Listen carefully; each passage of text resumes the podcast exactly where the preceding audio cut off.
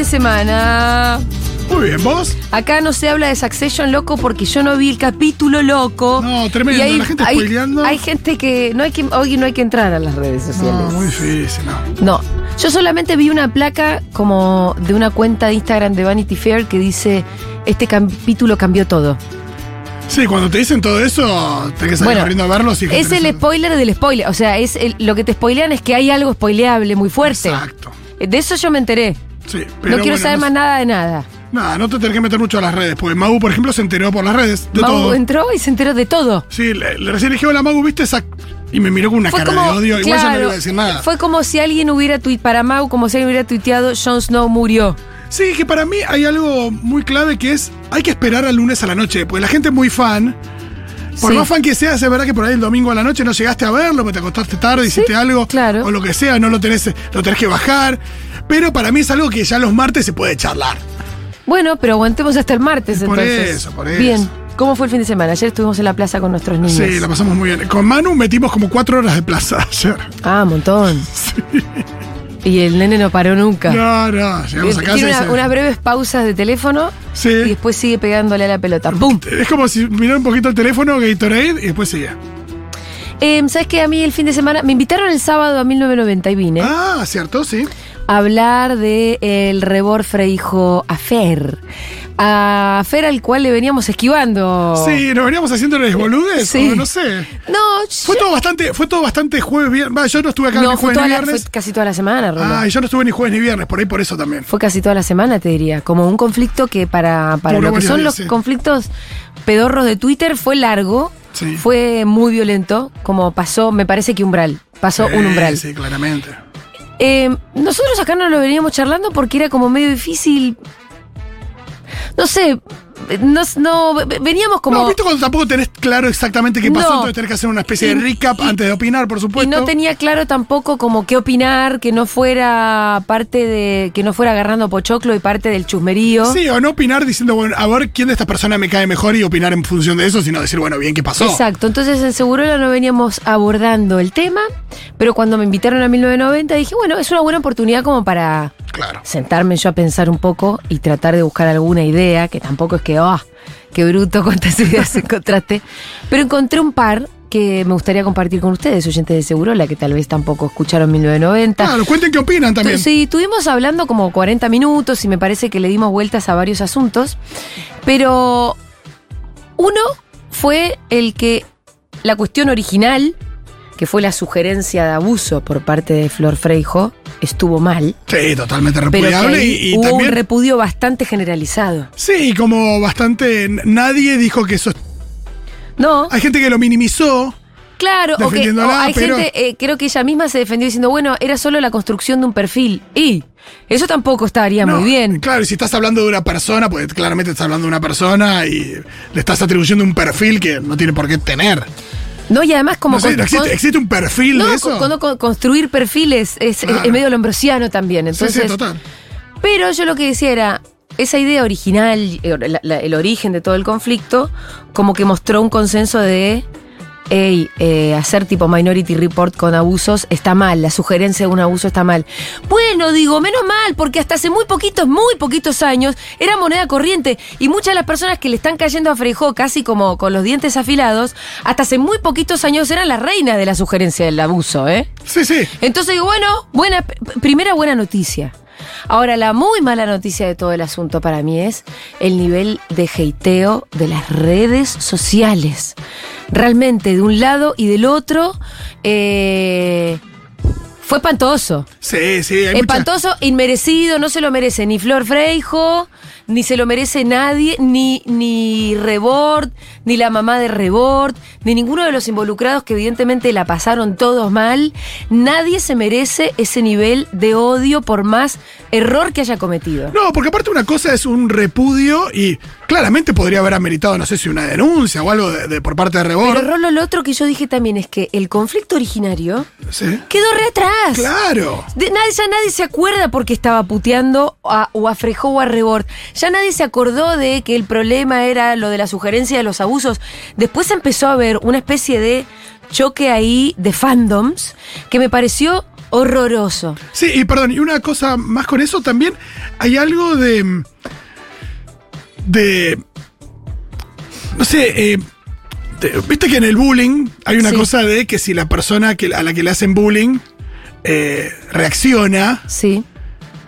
Muchas veces se le, se le hace más todavía. Hay una Sí, cosa donde se da una dinámica donde. Entonces la idea de que de presentarla a ella como que se victimizaba, ella claramente reaccionaba frente a lo que le estaba pasando, Sí. diciendo déjenme de hacerlo, me está pasando esto, me está pasando aquello, no lo merezco. También diciendo no hice algo que mucha gente dice que hizo y demás. Y eso parece que como si hubiera generado todavía más.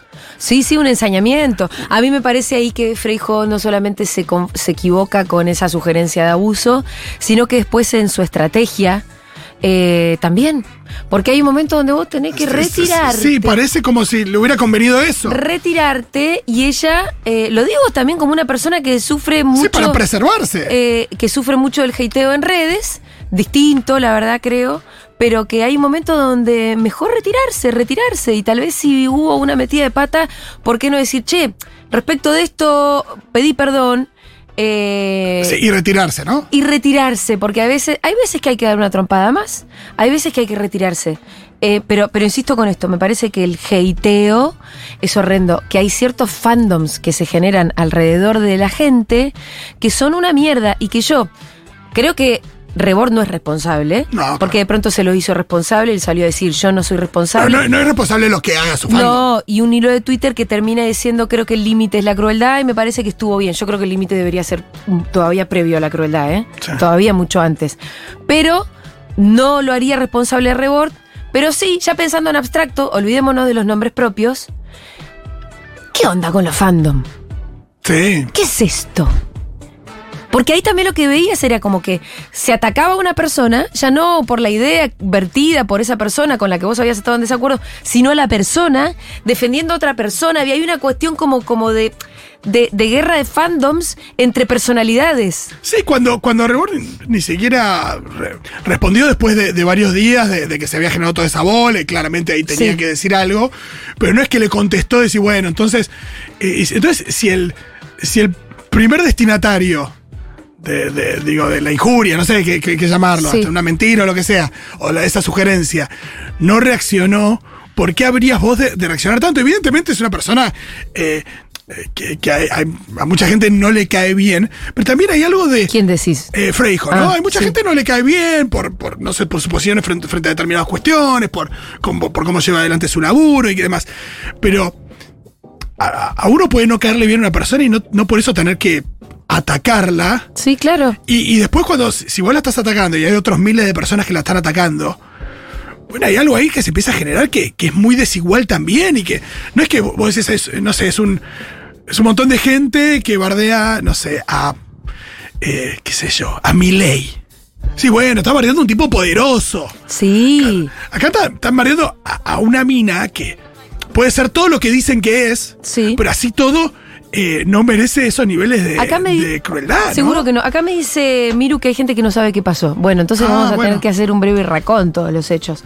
Eh, resulta que después de, mm, de lo que fue la nota de Rebord a Alberto Fernández en el método Rebord, eh, Flor Frijo hizo dos tweets en donde eh, manifiesta su que no le gusta a Rebord. Sí. Dice, no entiendo cómo no se dieron cuenta de este pelotudo y, y dice algo así como el típico perfil de machito con denuncias que ya van a como Denuncias o- contenidas, denuncias denuncias, algo así, contenidas, ¿no? como, como sugiriendo que pero es verdad que arma una especie de perfil. Después de el primer tuit habla de Rebord y después dice es el típico que Sí.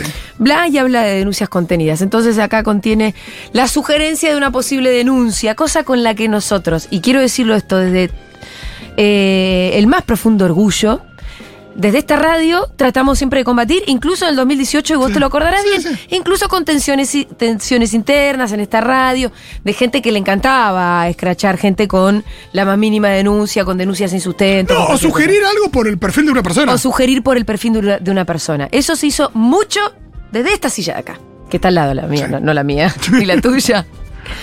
Y que la verdad que eran momentos de, de tensión, pero que con cierta conducción lográbamos eh, creo que mantener una posición responsable sobre eso, que fue un festival, diría Cristina, Sí, y- y un después- festival de scratch, de denuncia con cualquier cosa. Y después de cuatro o cinco años, ya van a ser cinco, la verdad que la cosa cambió y por eso también desentoró tanto eh, lo, que, lo que dijo Freyjo. Bueno, ¿no? entonces Freijo dice esto, lo que generó una suerte de eh, reacción contra eso, contra lo que yo estoy en contra, lo estoy diciendo que quede claro, eh, desde el 2018 que dije, hey, loco, no se pueden sugerir abusos. No se pueden plantear perfiles, no se puede hacer este delito penal de autor. Bueno, dicho esto también, creo que Freijo recibió un ataque muy desmedido, un hate en las redes sociales, en Twitter concretamente, muy desmedido, que además a ella le empezó a hacer pasar muy mal, donde ella además empezó a contestar, entiendo que empezó tipo con, al- con alguna suerte de abogado. Sí, cosas que generan- que de denuncias que- a los tuiteros que como más relevantes o a los perfiles más relevantes. Y sí que al mismo tiempo puedes decir, a a cualquiera de esos tuiteos, no, no, no me acuerdo de los tweets, pero Sí. por ahí había una cosa de, che, pará, yo dije que, que- que dijiste una boludez. Sí. ¿Y, y por qué me vas, a, me vas a mandar una carta documento por eso, no? También hay una cosa donde, donde me parece que la reacción terminó generando, la reacción de Freijo terminó generando mucha Así- más eh, reacción. Terminó agrandando la pelota, pero yo por esto Sí. creo que tampoco deber- de- tampoco es responsable por tratar de defenderse. No, claro. Pero la verdad que fue estratégicamente torpe, muy torpe salir a eh, contestar de la manera que contestó, metiéndole denuncias a gente de, de Twitter también con alto perfil y demás. Eh, pero también hubo un fandom de Freijo que le contestó y le dijo muchas cosas feas a Rebord. Claro. Y Rebord salió a decir que su mamá la estaba pasando mal, que si vos googleabas el nombre Rebord durante estos últimos días lo encontrabas directamente relacionado a delitos muy graves eh, y que esto era totalmente gratuito también y que estaba mal. Es decir, yo en definitiva creo que se generó una cosa fea. Se generó una cosa fea que tiene al odio como sustancia. Yo no sé por qué existen fandoms. Yo por suerte no tengo fandom. Es una de las cosas que dije ayer. No sé explicar bien qué tipo de personalidades generan fandoms. Sí, también hay perfiles que les gusta generarlo. Yo creo que, que Rebord tiene eso. En sus programas, él mismo, hay algo donde, donde su programa tiene, lleva, por ahí lleva su nombre, también el, digo, la, la- la cuestión de, de YouTube. Sí. Y que, y que genera una mística. Sí, que tiene mucho, que, genera código, códigos dentro de una suerte que- de... que ha, pasado con esta radio, pero por ahí no con personas puntuales. No, me pare- pero me parece que esta radio, yo estoy- eh, ayer, eh, digo, el sábado de 1990, trataba de generar una diferencia muy clara entre lo que es un fandom, que gira alrededor de una persona, y lo que es una comunidad de oyentes alrededor de un medio de comunicación que sostiene unas ciertas ideas y una comunidad que además aporta materialmente con su presencia y además con su dinero todos los meses para que exista un medio de comunicación conformado por más de 100 personas, ¿no? Y con, y con ideas variopintas. Con una, si se quiere, sí, con horizontes más o menos claros del mundo que nosotros proponemos, pero con una discusión permanente. En futuro, por ahí a la mañana escuchas una cosa sobre alguien y a la tarde escuchas otra. Eh, incluso hasta a algunos les pueden sonar algunas cosas contradictorias, pero porque acá estamos tratando de pensar sobre el mundo y sobre las cosas que nos pasan todo el tiempo, pensamos en voz alta. Lo que nunca van a escuchar acá es, creo que algunas cosas, alguien operando. Nunca van a escuchar ideas contrabandeadas, como yo te estoy diciendo una cosa, pero en realidad lo que te quiero decir es otra. Y lo que espero nunca escuchen es odio. Yo lo que espero que nunca, nunca les podamos transmitir es odio.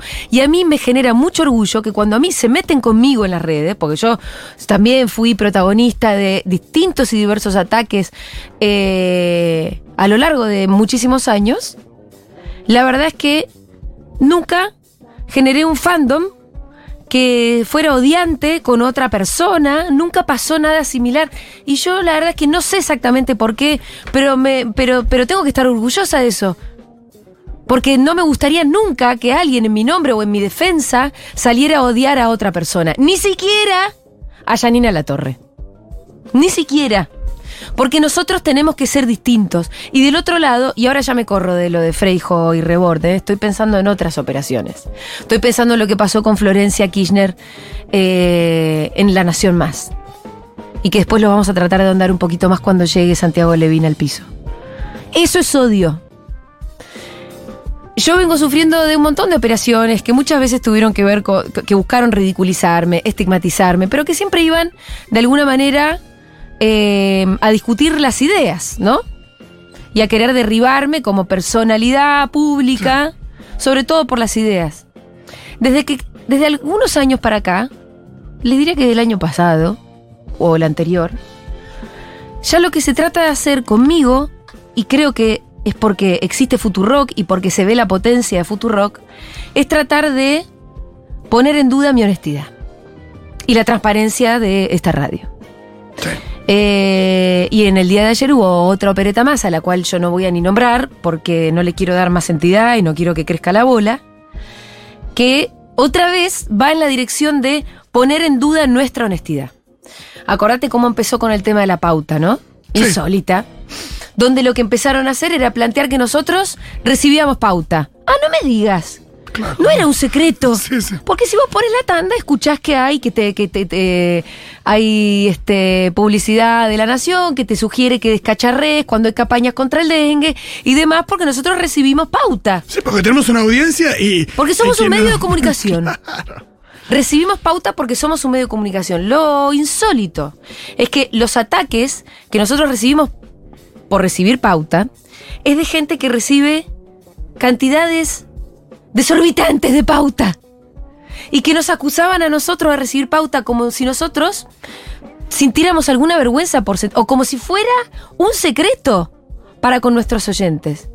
Pero ahora la cos- si vos cuando vos ves, cuando yo recibo hateo en Twitter, cada vez que pongo algo, abajo, ¿qué hacen? Antes, eh, en otros momentos me ponían, le chupaste la pija a Fito Páez, sos una cuca caca, y ahora que me ponen pautera, pautera, pautera, y lo que buscan instalar es poner en duda la absoluta transparencia con la que construimos este medio, que además, no solamente que recibe pauta, lo más importante es que se construyó sin pauta, y cuando dejemos de tener pauta, vamos a seguir existiendo, porque este medio se construye sobre todo con una comunidad de oyentes que ponen platita y que ustedes están del otro lado y en este momento me están escuchando, y sepan que son fundamentales, y más fundamentales van a ser cuando muy posiblemente con un gobierno de Bullrich, de Milley, no quiero ser pajolo de Marabuelo, pero ustedes saben que eso puede pero es lo pasar. que pasó en 2016 también cuando nació esta Vamos a seguir existiendo. En 2016 nos erigimos sobre la nada y nos construimos con ustedes y crecimos con ustedes. Y cuando llegó algo de pauta, bienvenida, la invertimos, la reinvertimos, construimos una radio más grande, pusimos un bar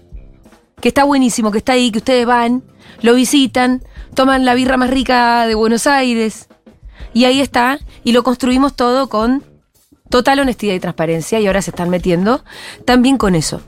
Em, Sí, y desde lugares y desde lugares que. Me acuerdo eh, esto, ¿no? Eh, cuando lo hacían desde LAM, que es un programa que estaba en, canal, en Canal 13, después estuvo en América, y que si vos pensás el grupo Clarín y América son los dos grupos que reciben más pauta en nuestro Bueno, país. sí. Y que es una pauta que es la de Futurock multiplicada por eh, pero, pero, cientos de miles. pero cientos de miles, pero cientos de miles. Y eso la verdad es que uno dice, qué cara rota. Y, y da cuenta de que pueden decir cualquier cosa. Tienen la impunidad de instalar cualquier cosa. Sí, cosa como- que no tienen ningún asidero, porque saben que no importa. ¿Y por qué nos odian? Nos odian por cómo pensamos. Pero además, ¿quiénes son los que odian? son los sectores más reaccionarios, más conservadores. Los que nos odian a nosotros son los que también odian a los migrantes, al colectivo LGTB, a los pobres. Son los mismos, ¿eh? Y el odio viene de un solo lado. Con una sola dirección, porque también es falso pensar que acá hay una polarización, que acá tenés una grieta con dos bandos más o menos equiparables, porque el odio que ellos expresan, de este lado no se expresa y no va a pasar. Vos nunca vas a ver un periodista que se meta con la salud del hijo de un dirigente de Juntos por el Cambio, ni de Milei ni de nadie. Eso no lo vas a ver nunca. No lo van a ver nunca. El odio solamente se genera desde ese lado. Y nosotros también somos víctimas por cómo pensamos.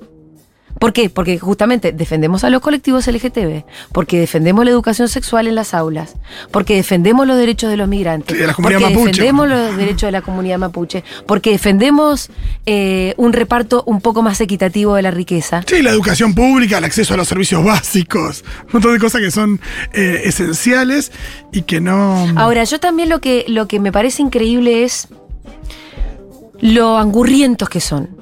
Porque si vos te pones a pensar en algunos de esos que nos atacaban, La Nación Más, o periodistas de La Nación Más, que son un gigante, que son un monstruo, que tienen detrás de ellos una empresa que tiene 200 años, que tiene, que son dueños de medio país, Sí, que según Esmeralda Mitre, el dueño es Macri. eh, que son, es un elefante al lado de una hormiga, y sin embargo les jode la hormiga y nos quieren matar, nos quieren borrar del mapa. ¿Por qué no nos dejan ser? La verdad es que somos una radio online que nunca pudo ni siquiera comprarse una puta antena. Pero que seguimos construyéndonos ladrillo sobre ladrillo, pusimos un bar, pusimos una editorial, nos va bien, no somos inmensos, no se preocupen, no lo vamos a... O sea, no va a pasar con nada con que nosotros existamos. No somos amenazantes. Sí, no, no, No está el somos, me en encantaría ser amenazante. De hecho, yo no voy a parar hasta ser amenazante. No voy a parar. Hasta ser amenazante con qué digo? Con sus ideas, que quede claro, ¿no? Nosotros vamos a seguir todos los días Sí, discutiendo sus claro. ideas, porque nosotros no estamos de acuerdo con el, el- el país que ustedes proponen. No estamos para nada de acuerdo con el país que proponen. Entonces, vamos a seguir construyendo este medio hasta que sea un medio tan hegemónico como el de ustedes. Pero en este momento no lo somos y sin embargo nos quieren limpiar del mapa. Em, Sí, da mucha bronca porque también eh, sucede que eh, uno podría pensar que, que de este lado de la grieta también existen recursos y demás. Sí. Pero esta es una radio que, que creció con, con el apoyo de, de- en su momento de, de- de la comunidad, Sí. de dos, tres intendentes que nos empezaron a poner pauta en de 2016. un par de, buen- de buenas ideas, los libros saben que son una, un ingreso También, un ingreso muy importante y son... El bar es un ingreso importante para la radio.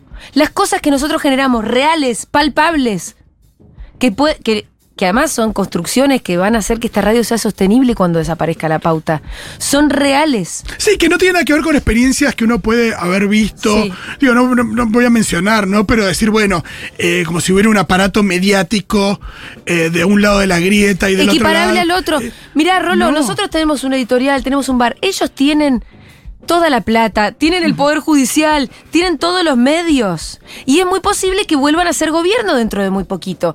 Lo que hace que nosotros tengamos que asumir que además estamos en un momento de repliegue. Quiero decir, ojalá, yo decía, somos una hormiga contra un elefante, donde encima la hormiga está en un momento de repliegue. sí. Porque encima ese elefante ahora está creciendo. Pero fíjate que también cuando fueron gobierno quisieron de- de- destruir a Sí. todo lo que, independientemente del tamaño. Y no les importó eh, ni, ni siquiera la excusa de la pluralidad de voces. Em, Por eso también volviendo a, también a, a la discusión original con lo de Freijo y demás, hacia dónde tenemos que apuntar los cañones, ¿no?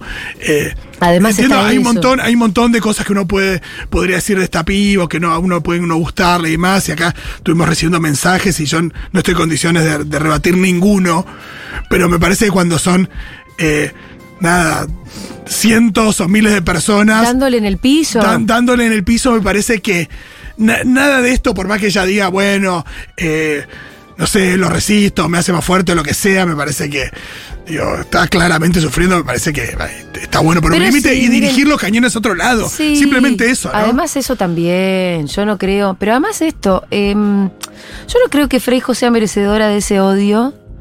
Pero yo, por ejemplo, tampoco voy a contestar. Por ejemplo, ¿no? ¿Se acuerdan que hace un tiempo yo decía que habían publicado mi sueldo?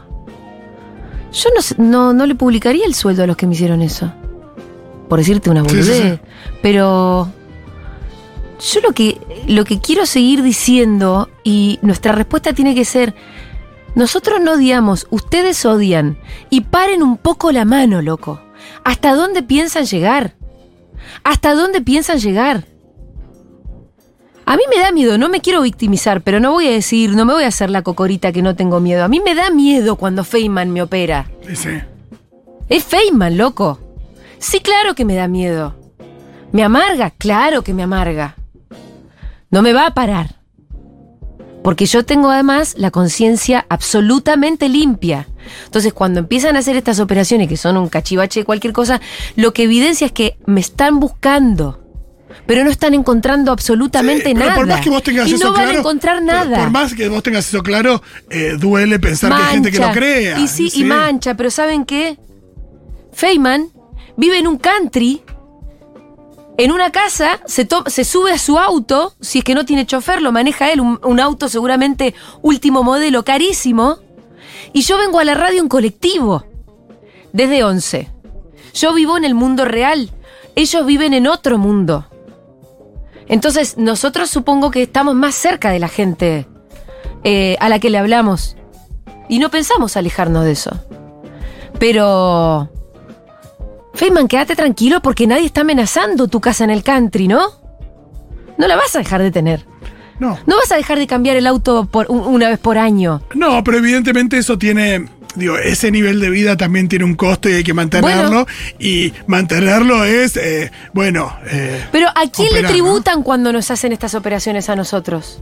Sí, ya sabemos aquí. Sí, pero ¿sabes qué? La política no, no está en ese lugar. Yo no, no- yo no recibí nunca ataques de.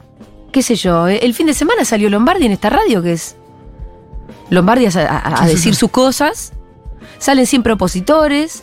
Se dialoga. No, lo pienso en términos de. de Incluso, aunque ínfima, tenemos una pauta del gobierno de la ciudad. Bueno, No, es ínfima, eh, pero tenemos. Imagino que, imagino que eh, a quienes responde políticamente Feynman, a, bueno, a la, a lo- Pero no digo, será el poder que responde, pero- eh, poniendo- eh, él le pre- lo hace sin que se lo pidan también, yo creo. Pero por eso mi pregunta es, ¿no, ta- no te estás zarpando, Claro, Feynman? claro, claro, no te ¿No piden será que tanto. te piden tanto? No te pidan que no te piden que destruya Futurock. Sí, le pedirán, según el No caso, le pedirán no te- que se ría de la ley de etiquetado frontal, que se, que, que no hable de la ley de humedales, que, que lo, que no sé, que opere contra Cristina para agarrar las elecciones. Pero esto ya eh, Bueno, es un le- detalle que, que debe ser una especie de ofrenda de Feynman a, a su jefe, como diciendo, bueno, hago más de lo que me piden, ¿no? Sí. Es eh, como cuando uno se queda trabajando hasta tarde para quedar mejor y nadie te lo pidió. Y puede ser, pero yo creo que no, no le piden tanto. Eh, pero bueno, como en definitiva estamos haciendo una suerte editorial contra el odio, contra el odio, y dejando muy claro que no hay dos odios, que no hay una polarización, que no hay eh, un odio equiparable al que está del otro lado. El odio viene de una dirección, que es siempre la misma, eso queremos dejar muy claro. Nosotros no vamos a responder con la misma moneda. No ponemos de la otra mejilla como Jesús, pero no respondemos con la misma moneda. Bueno, muy bien. Está Santiago Levín en la mesa. ¿Qué tal, Santi? ¿Qué tal, Juli? ¿Qué ¿Cómo tal, estás? Fito? ¿Cómo estás? ¿Cómo va eso? Bien, bien. Arrancando lunes, ni, ni de los mejores ni de los peores. Bueno. Lunes, lunes. Habíamos pasado muy por encima, estábamos hablando del odio, porque yo también recibí ahí una opereta el fin de semana. Sí. Eh, y bueno, habíamos pasado como muy por arriba sobre el tema de, la salud de Florencia Kirchner y lo que dijo Laura Di Marco, que si te parece y hay algún desprevenido del otro lado, eh, tenemos el audio para que sepan que, qué fue lo que pasó en La Nación Más. Dale. La hija de Cristina, no quiero, no me quiero meter en un tema tan Pero delicado, tenemos la pero foto porque la hija de Cristina tiene un Instagram Bueno. y sube fotos a sus redes bueno, sociales. ve su cuerpo, ¿no? Como, como está. Ahí está, mira. Eh, Esto lo busqué ayer, mira, es, ahí está. es realmente a mí me da mucha pena Sí, Florencia, sí. me da mucha pena. y aparte Tiene la una- usaron a la hija siendo menor, ¿no? Tiene una anorexia nerviosa galopante, que eso es, quienes estudian la enfermedad de la anorexia, es falta de madre, es falta de nutrición materna. Bueno, Bueno, primer comentario, si me disculpan el comentario académico. Qué hija de puta. Realmente qué hija de puta. No nos y perdón por la palabra hija de yuta, no sé, canalla. La palabra correcta es canalla. Eh, es una canallada porque aparte eso es una operación pagada. Eh, una cosa es el odio y otra cosa son- es el odio pagado. El odio pagado este, por intereses económicos fuertes que tienen objetivos muy puntuales. En los medios hegemónicos pareciera haberse reemplazado la retórica por la psicopatía lisa y llana. Entonces ya no existe el arte de persuadir, de comunicar, de llegar al otro, sino que existe este, la intención de dañar. sí. Esto es intención de dañar. Esto produjo mucho, mucho daño. Hoy a la mañana discutía con una colega muy amiga cuánto valía o no valía la pena darle lugar a este tipo de barbaridades en los medios a modo de respuesta, este, pensando que sí, de este modo uno no lo está en realidad este, ayudando a viralizarse. Sí. Pero eh, es importante decir, estas dos señoras se cagaron en todo. Existen protocolos para hablar de trastornos mentales, existen este, la obligación ética de no decir nombre y apellido, existe también la obligación de no estigmatizar, de no utilizar los nombres de diagnósticos, que hay personas que realmente los padecen al aire, asignándolos este, de manera completamente liviana a personas que ellas dos no conocen. Y también hay un tono sobrador, eh, que me parece que es lo que termina de empeorar toda la sensación y el efecto final. Un tono sobrador casi gozón, casi de cancha, de estar diciendo cosas feas sobre una persona este, que no había sido convocada en ese momento al piso. Entonces es desde todo punto de vista repudiable. Yo como psiquiatra, como expresidente de la Asociación de Psiquiatras de Argentina, las repudio a las dos y a todas las personas que hacen eso, como hizo en su momento Nelson Castro, como hizo, hicieron en su momento los antivacunas. Eh, movimientos claramente pagados con plata de este, grupos económicos muy concretos para generar este tipo de reacción. Lo que hacen estas personas no es odio, lo que, el odio es lo que generan. Lo que hacen estas personas Lo son siembran, operaciones. ¿no? Lo, lo son trabajan, lo cultivan. Lo estimulan, saben bien qué botón tocar, están muy entrenadas para eso, no saben nada de la materia de la que hablan, pero sí saben cómo tocar la tecla exacta para que se genere odio del otro lado. Y aparte reciben este transferencias de plata muy importantes por eso. Porque estas cosas nunca son gratis, ¿eh? Pero ellos son los que dicen, igual te voy a decir una cosa, Santi. Ellos son los que dicen, te lo digo porque lo recibo por lo menos varias veces al día. Nadie es kirchnerista gratis, ¿no? Entonces todo el tiempo sugieren que los que somos kirchneristas lo hacemos por dinero. Bueno, bastante poco me estarían pagando, la verdad, eh, para poner tanto el cuerpo. Pero además, yo, por ejemplo, no discuto las convicciones. Si yo pienso en Laura Di Marco, Viviana Canosa, en Eduardo Feynman, yo creo que ellos son eso que muestran ser. Solo que tiene la suerte de que sus convicciones pagan muchísimo. Y a veces se van un poco a la mierda, pero yo no dudo de sus convicciones. Yo no creo que digan lo que dicen por plata solamente y que en el fondo están pensando otra cosa. Que los hacen porque los compraron. No, no. Yo creo que ellos son así, que piensan así y que al, al mismo tiempo ser eso que son paga muchísimo. Yo no te discuto, eh, yo solamente planteo esto una no- hipótesis alternativa. Yo no creo que ellos sean así auténticamente, ni siquiera creo que sean nada auténtico. Me es que tal vez ya llegaron a, producto- a un nivel que, que- Eh, que ni saben lo que son, ¿no? Exacto. Yo me creo que ya no así. saben lo que son. No, porque además de verdad te voy a decir una cosa. Si vos, si por ahí empezaste siendo macrista porque te gustó Macri, pero después eso fue haciendo que tus ingresos empiezan a ser millonarios, como, como sabemos que son los sueldos de la nación más pobre, todo el mundo lo sabe. Y después ya estás preso de eso. Un día, que es lo que pasa, cuando uno se corre un poco de la línea, lo apretan, porque además pasa esto, ¿eh? Uy, no me puedo salir de acá, porque además yo no me puedo ir de la nación más, porque además me van a salir a apretar por todos lados y además porque yo ya no puedo dejar de ganar 5 millones de pesos por mes porque tengo que seguir sosteniendo No, mi casa y- en el campo. Y por eso les chupa un huevo tener una comunidad. Pero También. Primero eso- porque no sé si la gente que los sigue pagaría por seguirlos. Eh, o por, digo, como, como puede suceder eh, con la comunidad Futurock, o para, o para bancarles un medio, ¿no? Eh, pero al mismo tiempo eh, no les alcanza con eso. Igual eso es exactamente el comportamiento mafioso. Una vez Sí. que ya estoy no me puedo ir, entonces sí. mejor tengo que hacerme el, el trabajo a mí mismo de creérmela eh, para sonar más creíble en cámara. Yo no sé realmente si esos, esos monigotes este, pseudohumanos hoy son algo auténtico. No sé realmente si vuelven a su casa y pueden ser este, buenos compañeros, buenas compañeras, buenos padres o buenas madres. Creo que se han convertido en, eh, unos bichos que viven adentro de la caja boba y que son especialistas en ejecutar eh, operaciones mediáticas. Bueno. Porque lo que hacen es son ejecutar operaciones mediáticas, muchas de las cuales se deciden en el momento eh, online por cucaracha. Ni siquiera la tienen que estudiar el libreto la noche anterior. Son ejecutores online de, de este Eh, tipo de yo operetas. creo que a Laura Di Marco la idea esa de la anorexia nerviosa y ese diagnóstico que se le ocurrió hacer, se le ocurrió a ella solita. De hecho, yo decía esto. Sí, es verdad que tributan a los poderes económicos, que tributan a la derecha, pero también lo que yo le decía a Fito es, ojo, yo no sé si les piden tanto, ¿eh? Puede ser que se Yo sobrepasen. no creo que nadie puede esté pidiéndole a Feynman anda a destruir Futurock. No lo creo, desde la política. No lo creo. Bueno, eh, una vez que se crean los monstruos, este, los monstruos tienen vida Tienen vida propia. propia. Sí, por tienen vida propia, por supuesto. este. Pero tienen que parar, tienen que saber que tienen que parar. Y sus responsables lo tienen que parar. Algo estaba preparado, Juli, porque eh, Canosa dijo, estas fotos las encontré anoche. O sea, no Iban salió a hablar el tema de. en el No, no, no momento. salió el tema en el momento. Iban ¿no? a hablar de esto, Pero esa lo que te digo es que por ahí es agenda de Viviana y de Laura Di Marco. No es que la agenda esa eh, eh, la propone Saguier. Sí, la responsabilidad última es de Saguier. Sí, yo creo que es un combo también que ofrecen en el sentido de que, por ejemplo, en el caso de Futurock, ¿no?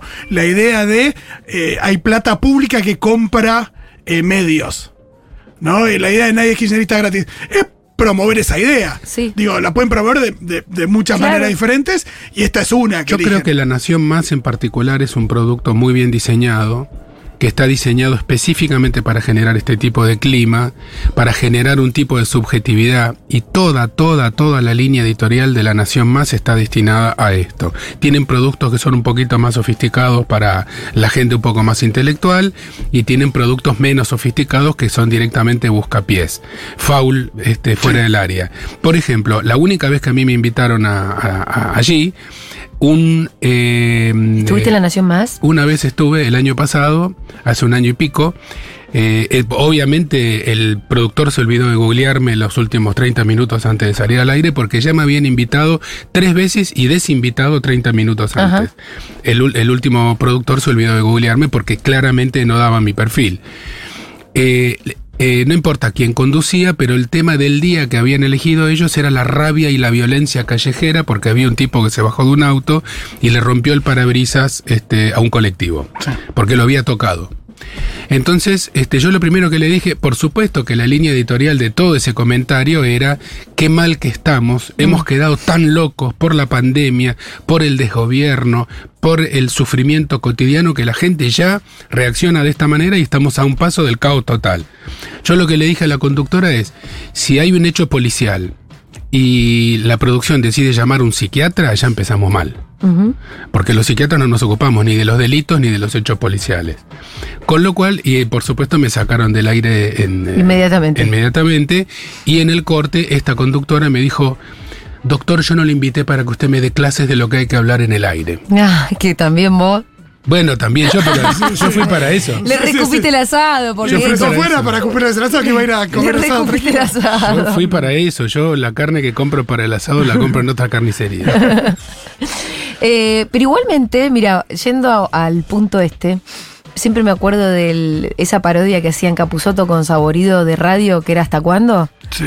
que era como una especie de programa de Eri Paluch que estaba todo el tiempo diciendo aumentaron las muertes, hubo niños violados, ta ta ta ta ta, daban todo el tiempo estas malas noticias, te hacían volver loco, loco, loco. Era durante el kirchnerismo, ¿no? Que ellos todo el tiempo daban la- la- las noticias para.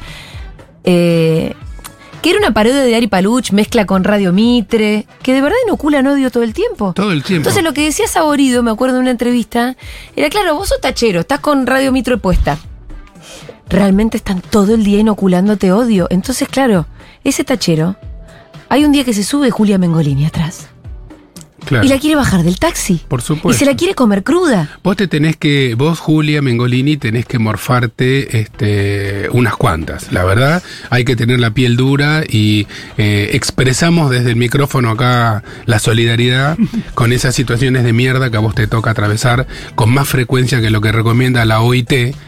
Y eh, déjame decir una cosa, en relación estrictamente al pasaje este execrable de Di Marco y Canosa, yo creo que el punto, el punto central, la crema del café, es cuando Di Marco dice falta de madre. Sí, claro, ese diagnóstico, ese es el diagnóstico. ese es el punto central. El ataque es contra Cristina, no contra Florencia. No, no, sí. El ataque, y aparte el mensaje de Aunque a fondo es- Florencia le deben estar haciendo mucho daño, ¿eh? Con- sí, hace ni hablar, tiempo. ni hablar. De Hace- hecho, hace mucho de hecho daño. yo no hago diagnósticos a la distancia, pero si alguien le hizo mal a la salud de Florencia, no fue su mamá. No, no, no, no, no. Fueron Pero- ellos. Pero el mensaje de fondo es, si vos sos mujer, quédate en casa lavando los platos y lavando la ropa.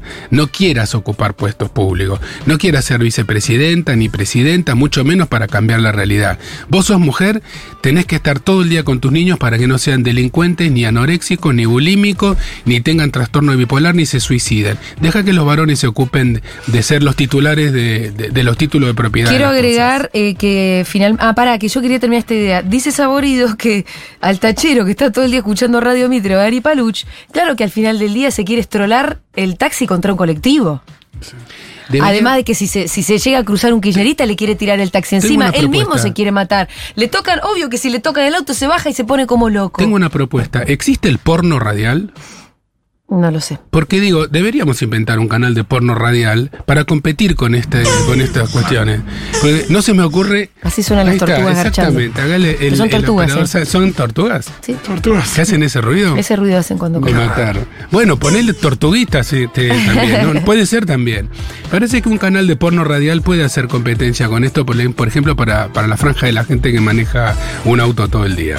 Estaría bueno. Sí, para concluir, yo creo que tiene que parar el odio. Tiene que parar el odio. Tienen que aflojar. Existen los con mecanismos para que pare, lamentablemente no se está aplicando la ley como corresponde. Existen los mecanismos, existe un protocolo que hace mucho tiempo salió para hablar sobre trastornos mentales, este, que no se cumple. Ahí estas dos señoras son pasibles de, de- de ser este, acusadas y llevadas a tribunales. Por, por un montón de figuras distintas. Entre Lo otras. que pasa es que después con ese tipo de cosas se victimizan, que la libertad de expresión, que no sé qué. Yo creo que ellos tienen que parar el odio, más allá de los mecanismos institucionales que vienen posteriormente. Juli, el tienen odio que es parar. El, odio es el instrumento central para conseguir votos. Este es el odio que in- inventó Trump, que inventó, que inventó Twitter. Por eso Elon Musk quiso comprar Twitter, por ninguna otra razón. No, ni siquiera debe ser un gran negocio económico. El odio es un instrumento político. Eh, ojalá se pudiera parar el odio. Igual, y quiero terminar con esto, sí creo, y no es solamente una expresión de deseo, que el odio, aunque vos digas que suma votos, y yo estoy de acuerdo con vos, y yo hace un rato asumí, estamos en un momento de repliegue, y que posiblemente los más odiantes vayan a, a hacer gobierno a eh, Sí. en las próximas elecciones, sí creo que el odio tiene patas cortas. Sí creo que la experiencia de Hitler y los campos de concentración se terminó. Y la humanidad fue y dijo, esto no puede volver a pasar. Bueno. sí creo que Videla eh, y, y- y los militares en, en la última dictadura militar secuestraron, torturaron y desaparecieron 30 mil eh, compañeros. Pero eso también se terminó. Y eso, y eso se tuvo que terminar y Argentina y un mundo entero también condenaron a eso. Entonces, esto también se va a terminar. En algún momento se va a Este odio y esta locura en la que entraron, sobre todo ciertos periodistas, que sí, que tributan a la política y que tributan al poder económico, pero son sobre todo ellos los que ejecutan, como decías vos, esto también tiene patas cortas y también se va a terminar. Si yo no creyera que esto se va a terminar, me tengo que ir a mi casa a llorar. ¿Y por qué estoy acá? Porque yo creo que esto también se va a terminar y que el odio, que muchas veces se sobregira y que por momentos vence, tiene patas cortas y se va a terminar. Coincido y creo que la FUTU es un gran invento antiodio, lo hemos dicho un millón de veces, la solidaridad, la ternura, el amor, el sentido del humor, la risa, la carcajada, el abrazo son el antídoto. La peor forma de combatir el odio es con bronca y con más odio. Por eso hay que pensarlo diez veces. Como estrategia política antiodio, eh, la propuesta no puede ser el odio, sino como decís vos, el odio se tiene que terminar. Recordemos a Gandhi, que una vez le preguntaron por qué la no violencia. Dice, Sí. si ustedes eran mayoría, podían ir y cagarlos a palos a Sí. los británicos. Y él dijo, si nosotros ganamos esta batalla con violencia, ¿quiénes van a ser nuestros líderes el día de mañana? Me gusta la línea Gandhi. vamos a seguir la línea Gandhi desde acá. Repudiamos el odio. Y vamos a escuchar un poquito a Elvis haciendo Can't Help Falling in Love. El amor es lo que va.